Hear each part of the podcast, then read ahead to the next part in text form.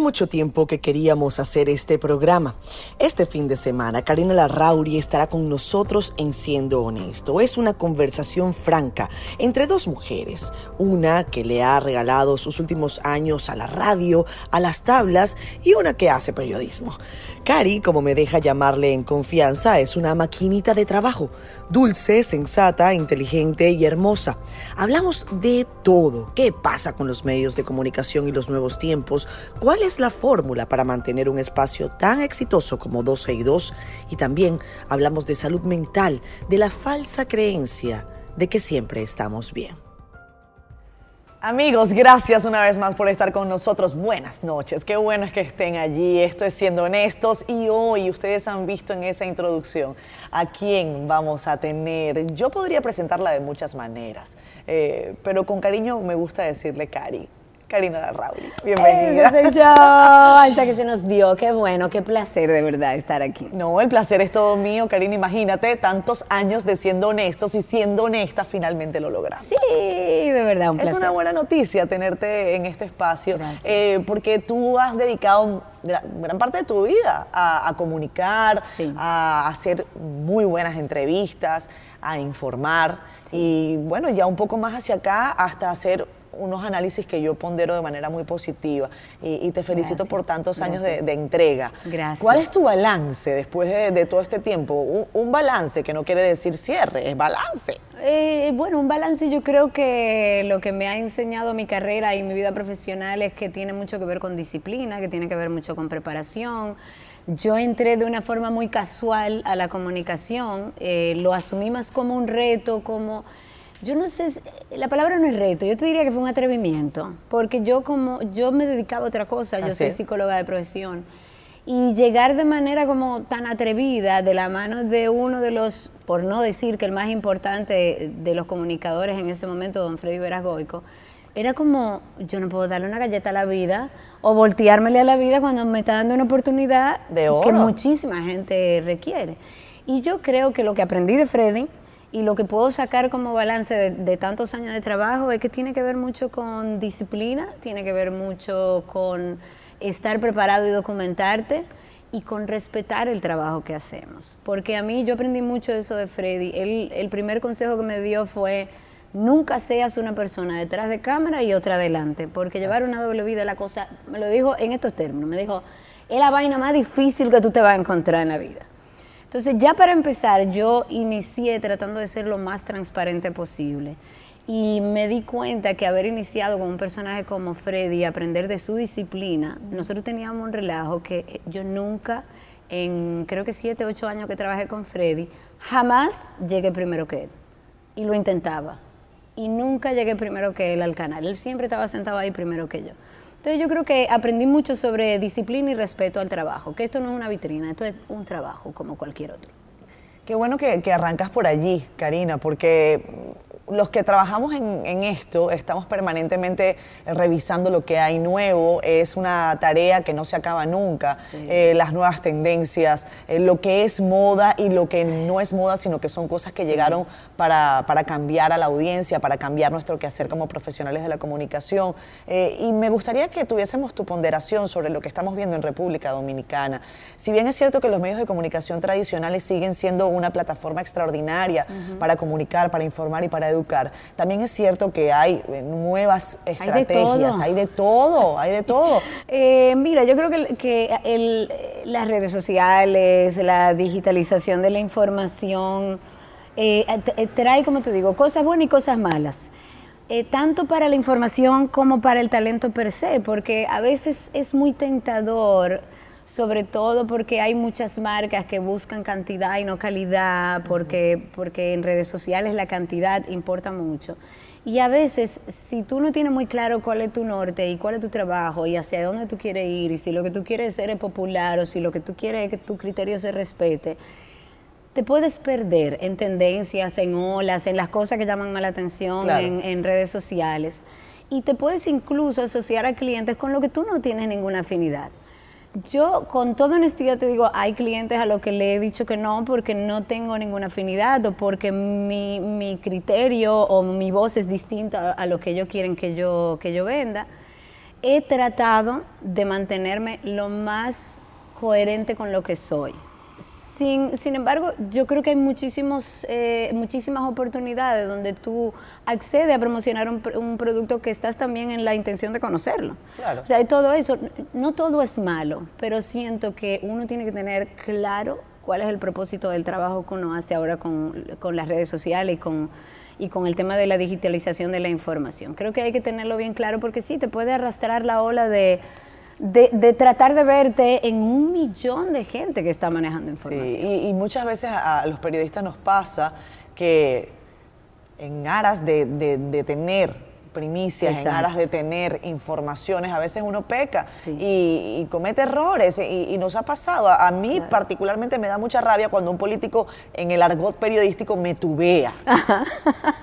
¿Tú sabes lo que es el, el, el, tubazo periodístico? Es la primicia periodística claro. y me ha pasado claro. que hay políticos que tienen, por supuesto, información privilegiada claro. y que sacan antes que uno cosas con las que uno es incluso difícil, está trabajando. Y sobre todo en información. Sí. Porque quizás en, en entretenimiento, el entretenimiento maneja un morbo, un amarillismo y una cosa que, que tiene más tiempo de vida, digamos. Pero es que la información es una cosa que no para. Claro. ¿Qué te tiene contenta en este momento? Karina, te veo feliz, eh, te veo eh, con una familia lindísima, eh, te veo desarrollándote en algo, en un proyecto en el que siempre has creído y sí. al que además le ha ido muy bien, que es tu programa de radio, pero que además ahora veo que le están colocando hasta secciones diferentes sí. para un público diferente. Sí. O sea, que ese programa no se agota. Eh, no, porque es información. Es infor claro, o sea, pero es no, no todos los, pro los proyectos surgen de esa manera y no. eso hay que felicitarlo, porque Ay, ustedes han sabido eh, tener esa...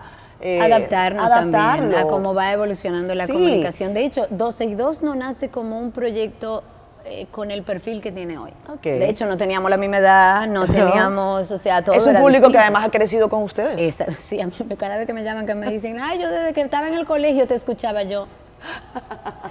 Pero dos y dos fue evolucionando, como evolucionamos nosotros como seres humanos, como sí. profesionales, fue evolucionando, empezó como un programa con un perfil más de entretenimiento y terminó siendo un programa y está siendo un programa más social y político. Hasta de actualidad. Yo, yo, diría claro. que es un programa de actualidad en donde se abordan distintos temas. Y, y, tanto, tanto tú como Sergio eh, tienen estilos muy diferentes. Muy, muy, muy. De hecho, nos dicen nube negra y esperancita. Así que, para que tú entiendas la diferencia entre uno y otro. Pero hemos sabido respetarnos en nuestras diferencias y acoplarnos. Y yo creo que la gente lo que le gusta es eso. Sí. Que somos tan diferentes que incluso en temas, en un tema podemos tener dos puntos de vista completamente diferentes. Pero no me contaste qué te tiene feliz. Me tiene feliz. Yo creo que a mí mi, mi, mi felicidad, la espina dorsal de mi felicidad siempre ha tenido que ver con mi familia. Yo creo que ese es el soporte. Yo no te puedo mentir que no siempre he estado feliz. En la pandemia no necesariamente fue una época fácil para mí o para nosotros como familia. Sin embargo, yo creo que cuando tú tienes claro cuál, qué es lo que te provee felicidad y dónde está tu felicidad, siempre tú tienes de dónde agarrar. Vamos a irnos a comerciales. Cuando regresemos hablemos un poco de eso, porque yo creo que en pandemia todos nos revisamos un poco y hablamos también sí. de, de After Dark, Ay, que sí. me encanta, me encanta el trabajo que están haciendo, Gracias. es interesante. Ya, ya regresamos con más de 100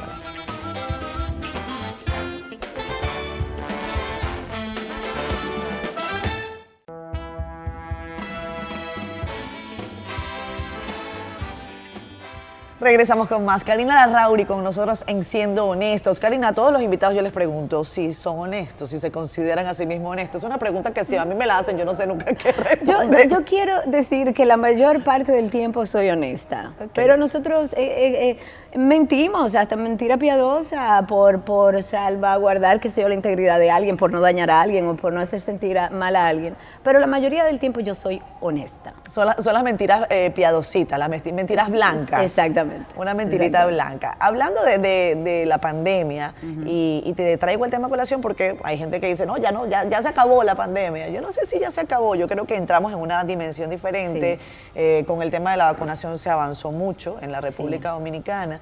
Eh, ¿Cómo, ¿Cómo fue para, para, ustedes? Yo sé que, eh, bueno, en, en, en, tu caso sé que tu familia tu, tuvieron COVID, salieron sí. airosos, eh, eso fue una buena noticia sí, y ustedes sí, lo, lo, lo, hicieron público. Uh -huh. eh, pero ¿qué, más allá de lo que fue la dinámica de la enfermedad, la reflexión sobre, sobre la pandemia, yo te puedo decir la mía, te la, te la adelanto. Yo pensaba que íbamos a ser mejores. Cuando la pandemia arrancó, yo dije, esto puede hacer que la humanidad reflexione y que nos haga ser mejores. Y siento que no fue así. ¿Qué pasaría si yo te digo que yo siento lo mismo?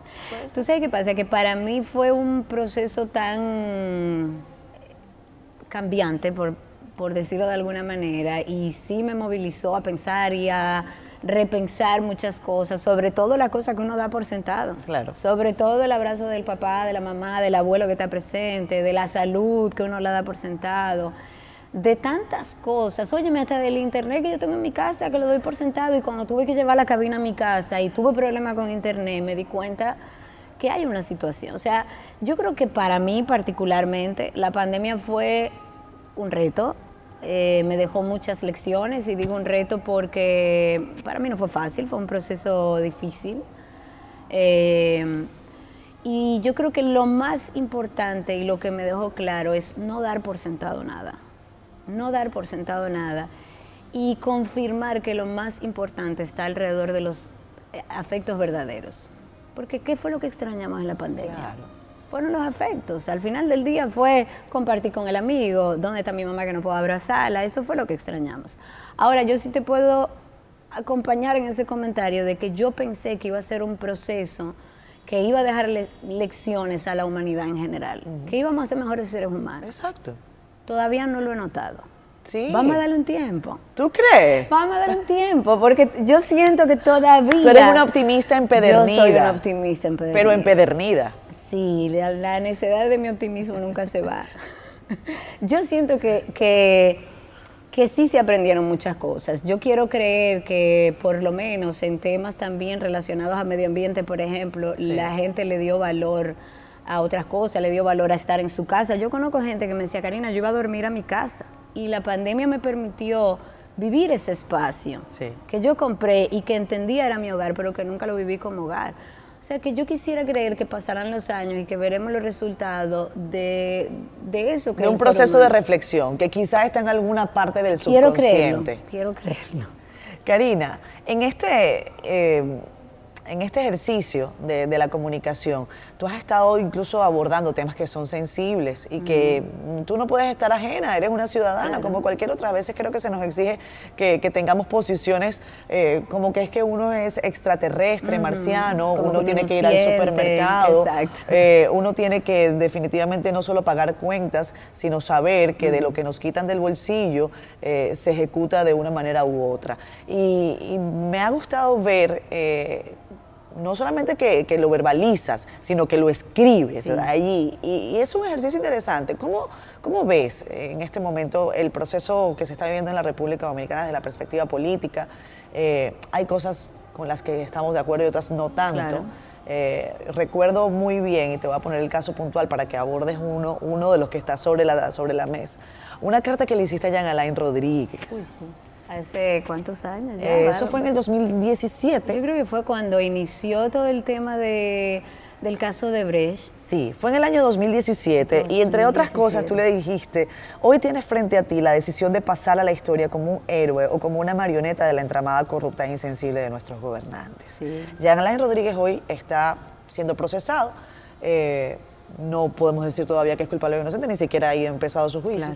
Eh, pero hay algunos sectores que lo catalogan como una de las personas menos queridas de la sociedad. ¿Tú lo conociste personalmente? Sí, lo conocí muy bien, lo conocí muy bien.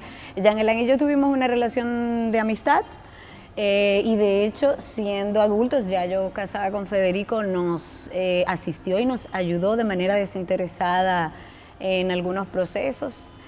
Eh, sé que cuando empezó en la política me llamó mucho la atención, nunca imaginé que tenía como esa curiosidad a nivel político, porque profesionalmente siempre le fue muy bien, o yo entendía que siempre le fue muy bien. Eh, y la verdad es que viéndolo desde afuera de, y viéndolo desde una óptica no de ciudadana, de amiga, claro. que fui en su momento, porque nosotros perdimos contacto muchos años, pero fuimos muy amigos viéndolo desde afuera, me entristece verlo en esa situación, como amiga. La justicia dirá si realmente él tiene cuentas que pagar. Y la justicia será la encargada de darle lo que merece cada uno de los que está implicado en los casos de corrupción. Ahora, como amiga, me da mucha tristeza pensar el proceso que está viviendo y el proceso que pudiera estar viviendo su familia. ¿Tú crees que él pudo haber hecho otra cosa? Lo que pasa es que ya eso son responsabilidades de la justicia. Yo no puedo decirte una cosa u otra. Eh, lo popular y lo que dice todo el mundo es que sí. Y lo que entiende todo el mundo es que realmente hubo situaciones que, que no fueron las correctas que no fueron las correctas. Ahora yo no puedo hacer un juicio, tenemos que esperar el juicio que determine dónde está su nivel de culpabilidad y entiendo que él como adulto lo, lo asumirá. Cuando tú haces estas cartas, en este caso le hiciste una a Jan Alain, pero has hecho otras. Sí. Eh, le has mandado su, caramelito a, Danilo y, al actual presidente también le has mandado su caramelo. A en su momento. a, Leonel Fernández también. Eh, ¿Cuál es el feedback eh, que has sentido? ¿Tú crees que, los políticos en, en República Dominicana son tolerantes ante la crítica? Depende del político que sea. Por ejemplo, en una ocasión hice algo relacionado a escribir algo. Yo me expreso mucho mejor escribiendo que hablando. Irónicamente me dedico a hablar y no a escribir.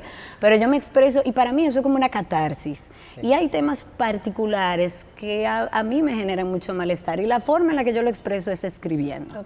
No lo hago con la intención de si el político me contesta o si la gente lo recibe bien o si la gente va a entender que mi comentario está bien o está mal. Es una expresión, es una catarsis que yo hago de algo que siento como ciudadana, ni siquiera como comunicador. Y por ejemplo, en el caso de Ángel Esteves, que el ex ministro de Medio Ambiente, que para nadie es un secreto, lo digo responsablemente, yo creo que eso está claro, eh, estuvo acéfalo, eso ahí adentro, el Ministerio de Medio Ambiente no era más que un cheque al portador para el que él tenía un interés. Y hubo un momento en el que yo hice una observación muy particular con respecto a un área protegida que se quería intervenir, y ellos no lo recibieron muy bien. De hecho, la esposa de Ángel Esteve hizo referencia eh, en un comentario con una especie de amenaza. Sin embargo, hay otros tantos que incluso se me han acercado para decirme, pero ven, trabajemos juntos, pero ven, que lo que, no, déjame explicarte lo que pasó. Yo creo que los políticos tienen que saber y tener la apertura de que los ciudadanos tenemos derecho a expresarnos y me parece mucho más loable un político que te dice, mira, cometí un error, vamos a solucionarlo, dame un chance de solucionarlo y, ver, pero no porque sea yo, sino porque eso es lo que espera la gran mayoría, que el político vaya a servir y que haga la cosa como tiene que hacerlo. Pero el feedback en general yo creo que ha sido bueno. Yo nunca he tenido un momento desagradable o un momento en el que me sienta insegura, la verdad que no.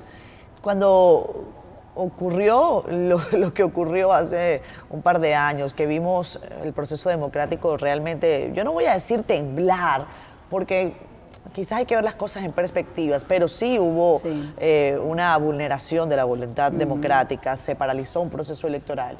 Y, eso generó muchísimo rechazo en la sociedad. La gente acudió a la, Plaza de la Bandera, tú estuviste allí.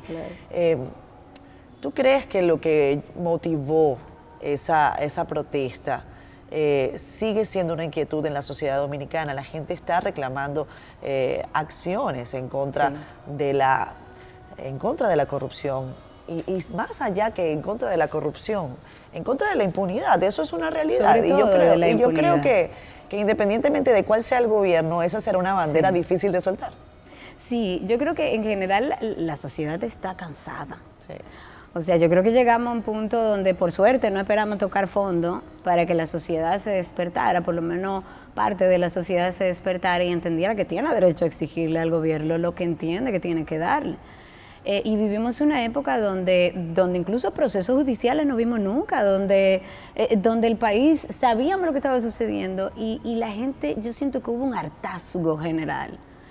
Y, necesitaba algo diferente. Yo creo que tenemos modelos como Chile, como muchísimos países donde hoy en día hay muchos líderes que hoy, o personas que son presidentes que llegaron ahí por un tema de hartazgo de la sociedad, porque quería algo completamente diferente.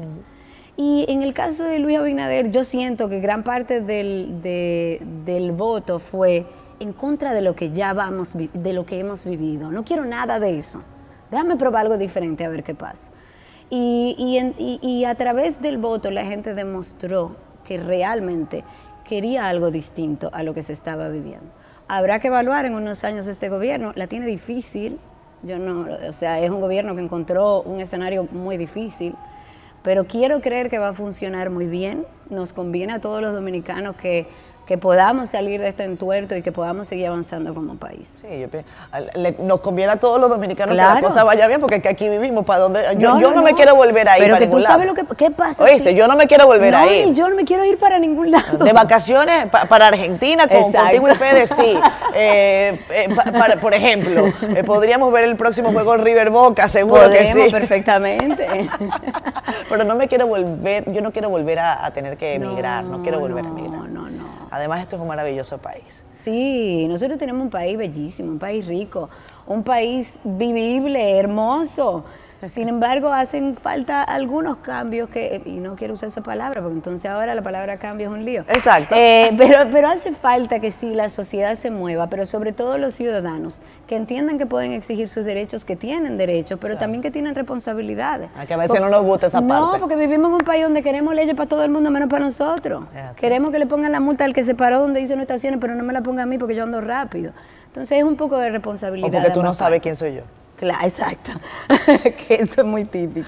Vámonos a pausa. Regresamos con más de Siendo Honestos. Al volver, hablamos con Karina eh, sobre sus lugares eh, secretos. Yo quiero que ella me hable un poco de eso, porque siendo honesta, eh, yo quiero mucho a Santo Domingo, pero los fines de semana yo estoy loca por salir de aquí. Me imagino que ustedes también, si viven en la capital de la República Dominicana. Ya vamos a volver con más de esta conversación.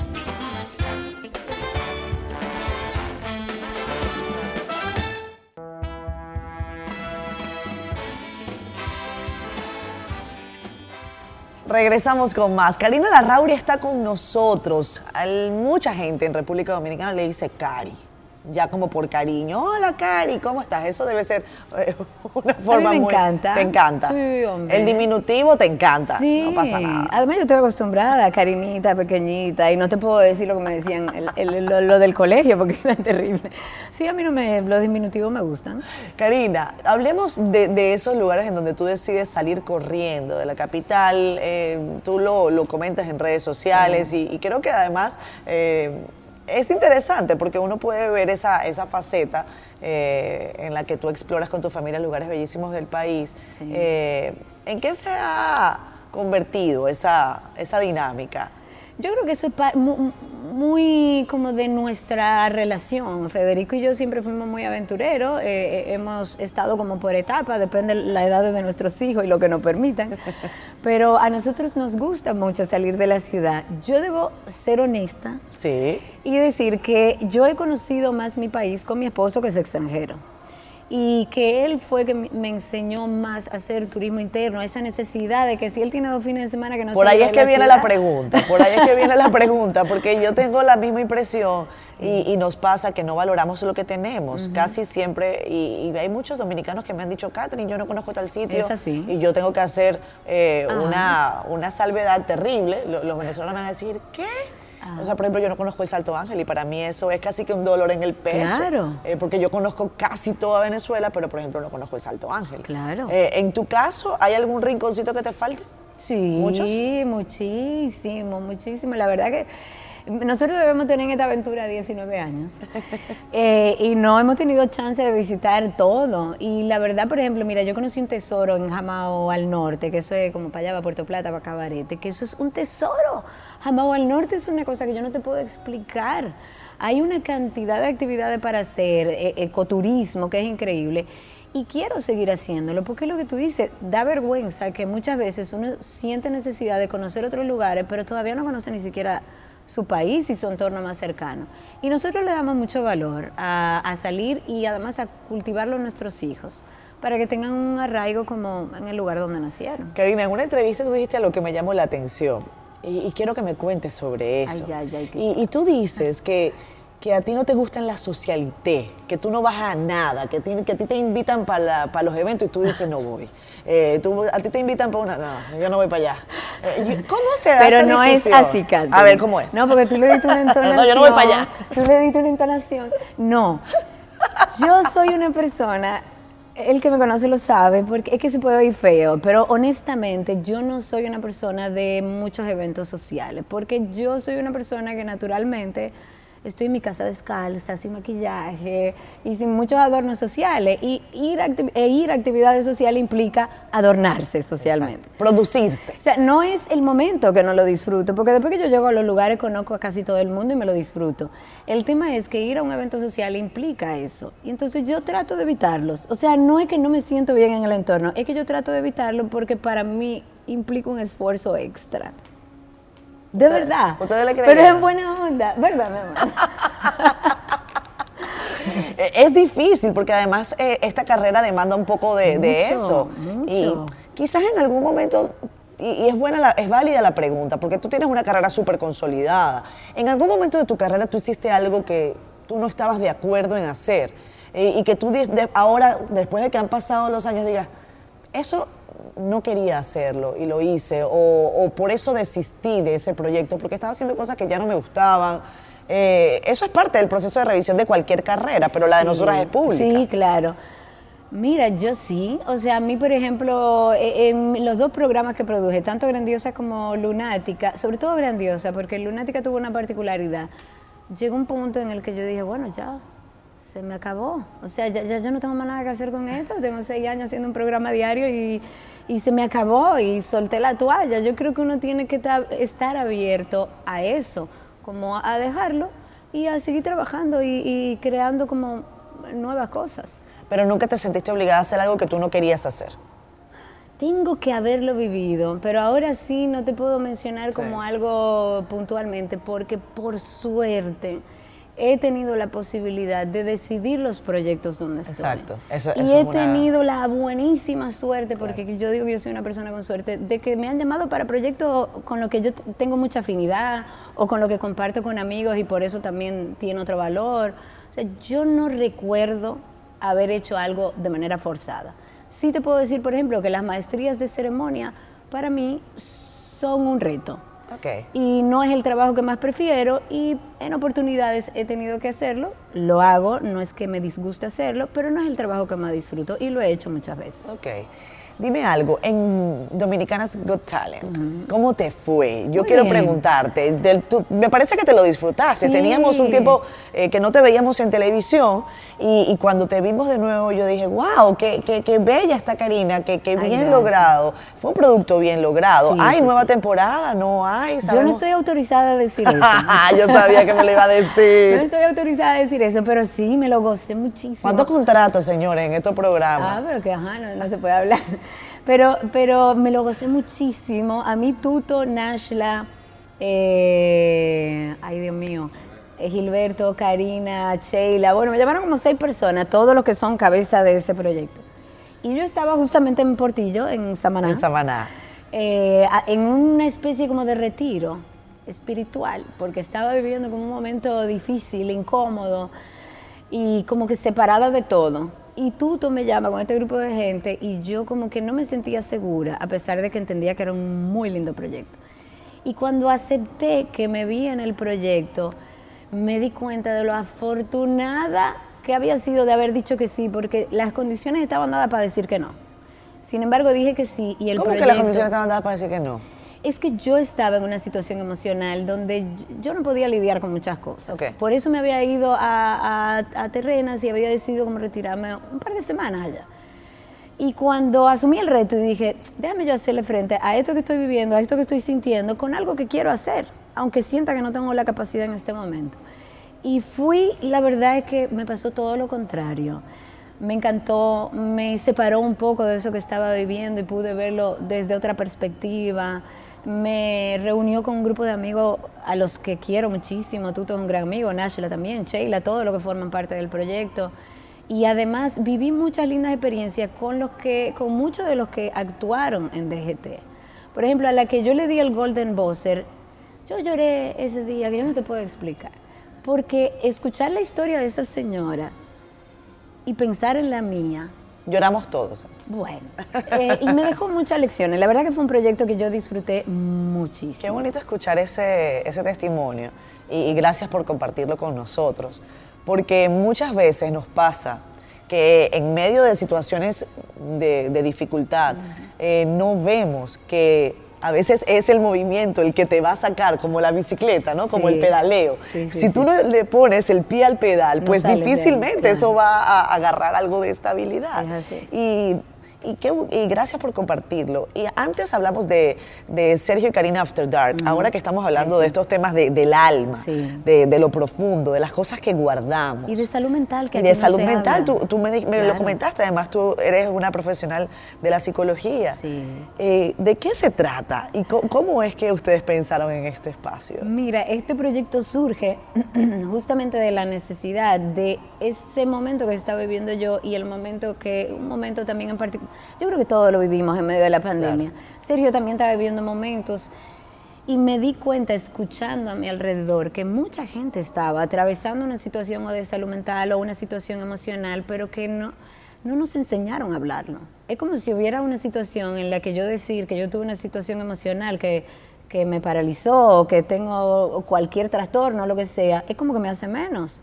Es como que me hace eh, débil. Y no, todo lo contrario. Una persona que, por ejemplo, vive con un trastorno de, depres- de- ansiedad o con depresión y lo está enfrentando, es mucho más valiente que cualquier otro que se quede callado o que no es. diga nada o que asuma que no tiene nada. Entonces, en, en medio de esa situación entendimos que había que hablarlo y que teníamos que hacer un aporte para que la gente como que perdiera el miedo de, de hablar de lo que sentía y de lo que estaba pasando o de cualquier diagnóstico que le hubieran dado. Y para nuestra sorpresa de algo que fue, bueno, vamos a grabar, llamemos a tal profesional, subámoslo a tal plataforma sin interés comercial, hemos creado un proyecto que, que la gente busca. Y eso es la necesidad de hablar de un tema que en este país no se habla De salud de mental. salud mental. No se habla. De hecho, es carísimo ir a Muy un psicólogo o a un psiquiatra. No lo cubren los seguros. Bueno, hay algunos que sí, complementarios. Sí, Los básicos, la gran mayoría no. Exactamente. Eh, eh, los medicamentos, Los medicamentos psiquiátricos, psiquiátricos son terriblemente, terriblemente caros. costosos. Entonces vivimos en un país donde ese tema de la salud mental, primero es un tabú y segundo, aquel que lo enfrenta tiene que enfrentarse a muchas cosas, Exacto. a muchísimas cosas, sobre todo lo económico. Entonces eh, sentimos que ahí era un aporte que estábamos haciendo a mucha gente que necesita por lo menos la información para accionar. En ese momento de, de dificultad, me comentas que, que Dominicanas Got Talent te, ayudó a ver las cosas. sí. ¿Qué otras cosas? ¿De qué se agarra uno de esos momentos? ¿O de qué te agarraste tú, para no hablarlo en general? ¿De qué me agarré en ese momento? Se me aprieta el corazón. ¿De qué me agarré? De mi familia, de mi esposo. Eh, a veces cuando uno tiene, cuando uno vive situaciones emocionales o situaciones de salud mental, lo difícil es que el otro entienda lo que te pasa, porque tú no lo entiendes. Claro. Entonces, eh, lo difícil es manejar a la pareja, a los hijos, que entiendan que lo que tú estás viviendo es, eh, es momentáneo, pero en el camino el que lo está viviendo sufre porque el que está alrededor Sí, está no. sufriendo y no tiene cómo explicárselo. No tiene cómo explicárselo. O sea, yo no tengo cómo explicarte lo que yo estoy viviendo. ¿Cómo lo hacemos? Entonces, eh, yo creo que la fortaleza siempre va a estar en esas personas que están alrededor tuyo, que están sin ningún compromiso, sin nada a cambio. Sin pedir nada. Que yo estoy aquí, al lado tuyo, contigo, hasta que tú resuelvas tu lío y hasta que busques la ayuda que necesitas. Y yo me agarré mucho de, mi pareja, de Federico, que ha sido un soporte paciente, lleno de entendimiento. Eh, yo hablé con mis hijos también sobre la situación que estaba viviendo y también para mí eso fue una tranquilidad y un soporte en ese momento. O sea que yo creo que lo que hay que agarrarse de la gente que, que está a su alrededor y que tú entiendes que realmente le importa cómo tú te sientes. Vamos a comerciales. Ya regresamos con más de Siendo Honestos, con Karina Dama.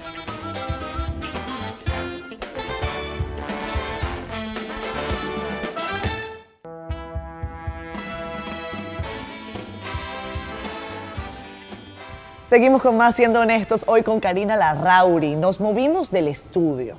Ustedes no nos ven en el estudio clásico de, de Siendo Honestos. Karina va a ir un día cuando, no sé, cuando yo la saque de, de 12 y 2 en la mañana. Porque normalmente grabamos el espacio eh, en el horario en que ustedes están al aire. Y, y por eso es que hoy que tuvimos la oportunidad de estar fuera, te, te llamamos de una vez. Karina, eh, antes hablábamos de esa parte espiritual. eh, y yo creo que también es importante que hablemos desde la visión de las mujeres. ¿Por qué? Porque a veces dicen, bueno, pero ¿por qué hablar de una visión de las mujeres y de los hombres eh, por otro lado? Si esto vamos en, este barco todos juntos. Pero yo tengo que decirte algo que a veces las mujeres no nos decimos. Eh, estás lindísima. Gracias. Y, las mujeres a veces no nos decimos eso. Es verdad. A, veces, al contrario, a veces, está tan linda. Pero... la verdad es esa, la verdad es que las mujeres nos decimos poco. Es verdad. Eh, cuando estamos haciendo las cosas bien, nos damos eh, poco ese espaldarazo que los hombres lo hacen hasta de nalgadas. ¿ah? la, típica nalgada de pelotero, ¿no? La nalgada de pelotero. Cuando hay un caballero, ¡epa! Muy bien. En cambio, en el caso de las mujeres, a veces no nos vamos a dar nalgada podríamos, pero no, lo vamos a hacer. Pero, pero quiero que me hables de eso, de cómo tú ves eh, la perspectiva de, las conquistas de, las mujeres en, la República Dominicana, no solamente en el ámbito de la comunicación, también en otros ámbitos de la sociedad. Yo creo que vamos avanzando, yo creo que todavía nos falta mucho camino por recorrer, eh, muchísimo camino por recorrer, sin embargo vemos a mujeres que van ascendiendo en espacios de poder, aunque todavía no hemos llegado donde pudiéramos y tenemos la capacidad de llegar, porque está eh, lleno de hombres y, culturalmente son de hombres esos espacios. Pero yo creo que hemos ido avanzando. Lastimosamente, y digo lastimosamente porque eso genera un entuerto para seguir avanzando en algunas cosas, nosotros somos un país muy religioso. No tengo nada en contra de la religión, no tengo, yo creo, creo firmemente que somos seres espirituales y que tenemos que desarrollar nuestra espiritualidad y que la religión cumple una función en la sociedad. Sin embargo, yo creo que nos, eh, eh, la religión y nuestras creencias no nos han permitido seguir impulsando algunos derechos que nosotras tenemos y que nosotros debemos decidir sobre eso todavía hay mucho camino por recorrer, pero yo tengo la fe de que es que inevitablemente va a suceder, porque estamos hablando de muchas cosas hoy que aunque salgan, el futuro es inevitable. Exactamente, o sea que inevitablemente como sociedad vamos a tener que ir abriéndole más espacio y respetándole más los derechos a las mujeres. Eso, eso desde esa perspectiva. Y, yo quiero preguntarte, así como te pregunté qué te tenía feliz o en este momento desde el punto de vista de, tu familia, de tu carrera, también me gustaría preguntarte qué te, qué te preocupa, qué te genera en este momento esa alguna inquietud sobre cómo, cómo estás viendo las cosas. tú hablas, por ejemplo, el caso de cómo la, religión eh, a veces resulta una, dificultad para el desarrollo de las mujeres. Y, yo debo decir que a veces la religión sirve, a mi juicio, como un mecanismo de manipulación para que las mujeres avancemos en derechos. Y también los hombres, porque yo creo que en este proyecto estamos también eh, pues todos juntos. Claro, claro. Eh, ¿qué, te está generando preocupación sobre, sobre tu país ahora? Sobre mi país, mira, yo creo que, que nosotros como país lo que más nos hace falta es educación. Y ahora mismo yo creo que uno de los temas que más debe preocuparnos y que a mí en particular me preocupa es la educación, la calidad de la educación. Cuando estamos viendo que, que se hizo un acuerdo que no se está cumpliendo, que tienen un año que no se juntan, que tú ves que la cosa como que no avanza, que se construye en escuela, se construye en escuela, pero no tenemos todavía una, una educación de calidad que nos haga avanzar. Todo está en la educación. Un país avanza a través de la educación. Y me preocupa que en este gobierno, que sé que, o por lo menos lo que se ve hacia afuera, es que tienen la intención de servir y de hacerlo bien, en la mayoría de los casos. Eh, siento que el Ministerio de Educación no está avanzando a ese ritmo, o no está a la altura de ese ritmo, o no está a la altura de lo que se prometió en este gobierno. Y el tema de educación ha sido completamente abandonado. Te voy a poner un ejemplo. Y, esto quizás tú dices, bueno, pero porque se habló de, no generar brecha entre una educación pública y una educación privada. pero ahora empezaron a hacer los exámenes a los profesores y están sacando todos los profesores y todos los maestros de las escuelas privadas. En medio de un año escolar, cuando se está terminando un año escolar. Entonces no veo como un plan de trabajo para llegar a ese punto como una estrategia. Como una estrategia. Y me preocupa mucho eso, porque siento que los cimientos de cualquier sociedad para poder avanzar está en la educación. Porque esos muchachos que tú estás formando son los que van a crecer y le van a exigir al otro presidente que llega al país que haga la cosa como la tiene que hacer. Si no va a vivir del proselitismo, de lo que le dé el político, de lo que... Entonces yo creo que lo que tenemos que abogar es porque la educación en nuestro país sea de mayor calidad, la educación pública. Ahora que tratas el tema de la educación, es inevitable que yo te pregunte por tus hijos, que tienen una diferencia de edad eh, interesante, Ay, interesante. interesante, pero que, pero que ayudan a, a comprender tu perspectiva también como mamá. Y, y como ver esta, esta dinámica de que eres una mamá súper joven, eh, con un muchacho ya grandísimo, Sí, que, que- que está, bueno, de seis pies ya en la universidad, un señor mayor. Ah, o sea, por ejemplo, en la universidad no le dicen, no, me imagino que esos son piropos para ti todo el tiempo, ¿o no? Pero en la universidad de qué de mi hijo. Sí, claro.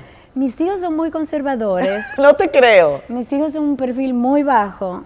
Mis hijos son un perfil que no le gusta ni que le- yo le tome foto.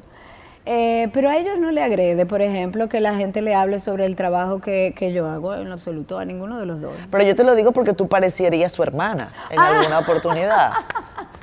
Tú sabes que a veces salgo con el grande, en Exactamente. chancleta y cosas, y salgo a la calle. Y es como raro, es como raro. Y, y- y mucha gente que se queda como...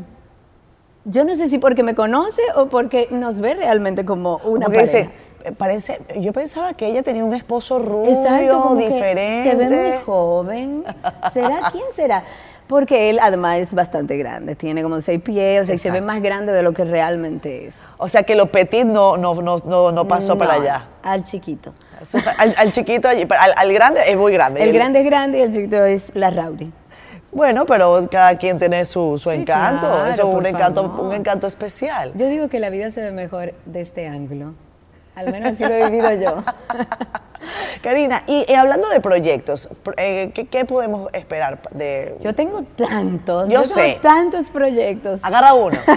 No, lo que pasa es que con Agarra la pandemia uno. también hubo muchas cosas que... Sí, muchas cosas se Mira, yo, quedaron. te- yo tengo un proyecto de cine, yo tengo un proyecto De teatro serie, seguro. yo tengo dos proyectos de teatro Ajá. diferentes, yo tengo... O sea, proyectos hay muchos.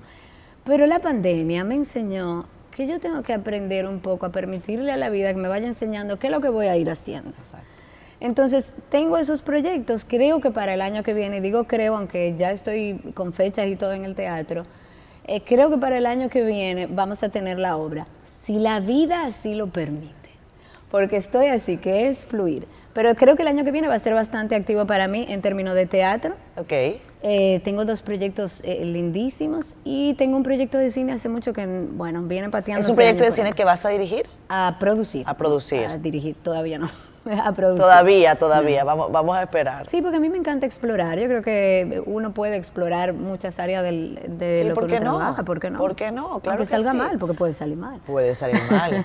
Hay proyectos que han salido mal y bueno, Claro. o, sea, o tú piensas que salieron mal y pasan 10 años y dices, mira, hay cosas que me han salido peor. Claro, ¿no? O te enseñaron algo. Que O te enseñaron importante. algo Claro. también que es importante. Karina, hablemos también de, de cuáles son eh, esos, esos entuertos de- del hogar. Porque yo sé, ya yo sé que tú odias la cebolla. Ay, sí. Pero, por ejemplo, cuando hablemos de, de- porque tú te mantienes muy bien, eh, tienes una, un balance muy saludable desde el punto de vista alimenticio, Gracias, y, y bueno, y, y hay que decirlo, o sea, tú te, tú te cultivas desde el punto de vista físico. En casa, ¿cómo se están eh, manejando? Fede también hace dieta Sí, igual. hombre, sí. Ese es un empedernido de la, de la dieta. No somos de que empedernidos. Ah. Nosotros tratamos de llevar una dieta lo más sana posible. Ok. Nos, eh, nos cogió, bueno, la pandemia también con leer libros sobre alimentación.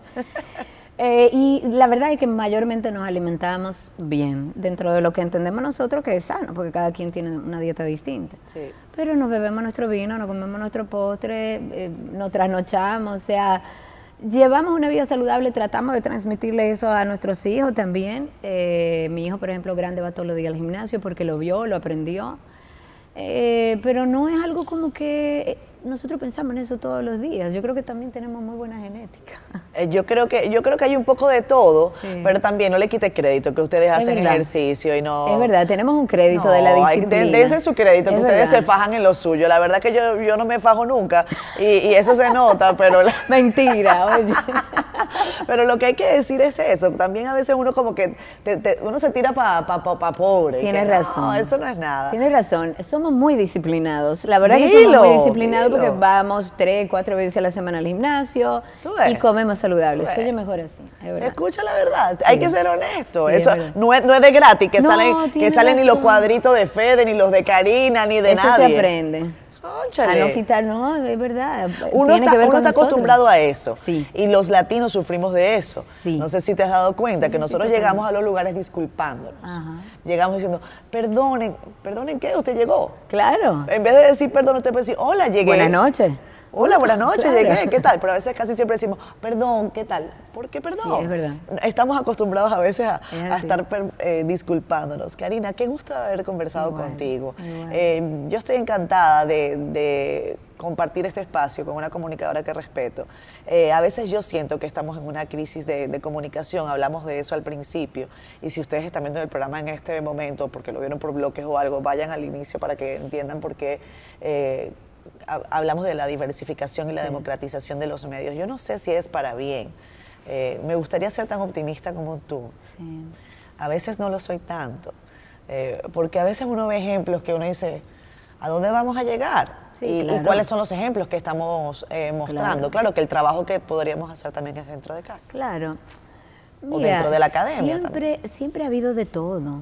Siempre ha habido música Sí. que está fuera de tono. Lo que pasa es que la de ahora es completamente fuera de tono. Pero siempre ha habido música de doble sentido. Siempre eh, ha existido eh, comunicadores que no toman en serio su trabajo y que utilizan los medios como vitrina. Eh, siempre ha habido de todo. Lo que pasa es que ahora hay más Claro. por la apertura de los medios digitales.